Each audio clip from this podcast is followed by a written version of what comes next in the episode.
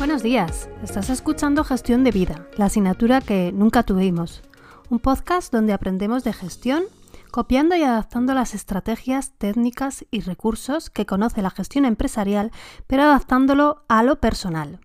Soy Vero Martín, formadora en Administración, Gestión y Dirección de Empresas, y este es el capítulo 24 o el sexto y último de la edición especial de Finanzas Domésticas, Personales y en Pareja, donde voy a resumir en lo que considero más importante de todo, lo que he expuesto en estos cinco capítulos anteriores y a compartir una reflexión personal.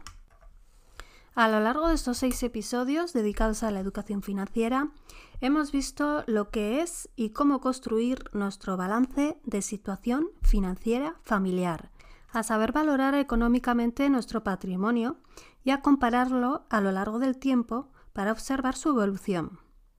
También hemos visto cómo analizar el balance haciéndonos preguntas sobre la salud financiera o la falta de ella que refleja el mismo comparando las proporciones equilibradas entre ahorro, liquidez, deuda, inversión o patrimonio.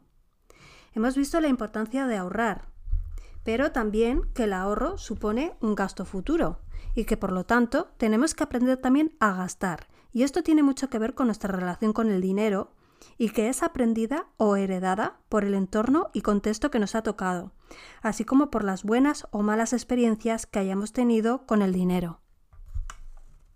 Después, en el episodio número 21, o el tercero de la edición especial, aprendimos a realizar un presupuesto familiar correctamente, asegurando alguna capacidad de ahorro independientemente del salario y conociendo el nivel de vida que podemos permitirnos en ocio, vacaciones, ropa, tecnología y todas esas cosas que consumimos. En el cuarto episodio reflexionamos sobre la diferencia entre quién aporta más ingresos en algunas etapas o de forma permanente en casa y quién toma las decisiones y gestiona el control de las finanzas de casa, siendo lo más favorable crear un hábito de reunirse para hablar de todo esto en pareja, teniendo en cuenta así las inquietudes, ideas y proyectos de ambos. Para finalizar, antes de este sexto y último capítulo, el quinto, un poco más técnico, vimos de manera simplificada qué es un activo y un pasivo financiero, y tratamos conceptos como la rentabilidad, los intereses, el precio del dinero o el riesgo asumido en las inversiones. En primer lugar, quiero destacar la idea de que, mejorando la educación financiera de toda la sociedad, hacerlo algo más cotidiano y asumir su relevancia creo que nos beneficia a todos como sociedad. La falta de educación en general creo que mm, todos estaréis de acuerdo aumenta las diferencias sociales entre clases, cada vez menos familias en el medio, más personas con altos ingresos y más personas con ingresos mínimos. Pero menos en el medio, ¿no? Nos influyen muchas cosas, está claro pero la educación en finanzas, así como la educación en competencias digitales y en inteligencia emocional, las considero las más importantes, o unas de las más importantes. Creo que deberían ser asignaturas que se trabajen intensamente desde bien temprano y a lo largo de toda nuestra vida. Si a una persona sin cultura financiera alguna le toca en la lotería un millón de euros, por ejemplo, lo más seguro es que esto le suponga estrés, una montaña rusa emocional y sin duda un montón de errores que harán que más pronto que tarde acabe en peor situación que antes de cuando le tocó el dinero. Impuestos de patrimonio, gastos de mantenimiento por los bienes adquiridos, malas y precipitadas o escasas decisiones e inversiones.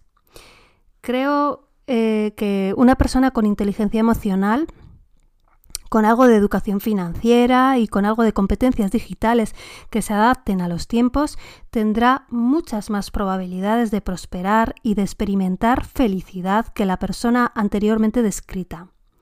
Aprender a ahorrar, conocer algunas herramientas de gestión contable y conceptos básicos de cómo funciona la economía.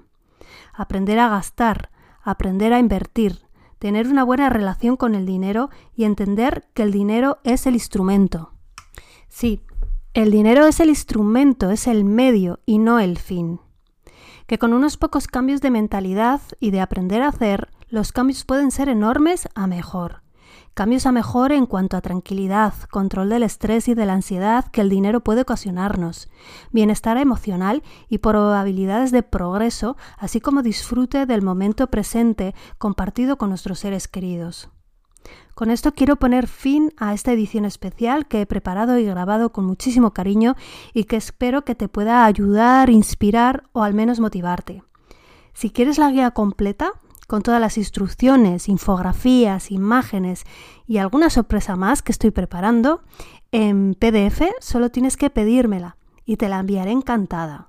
Puedes pedírmela enviándome un correo a blog.vmescueladegestión.com sin tilde en la palabra gestión o desde el formulario de contacto de mi web vmescueladegestión.com.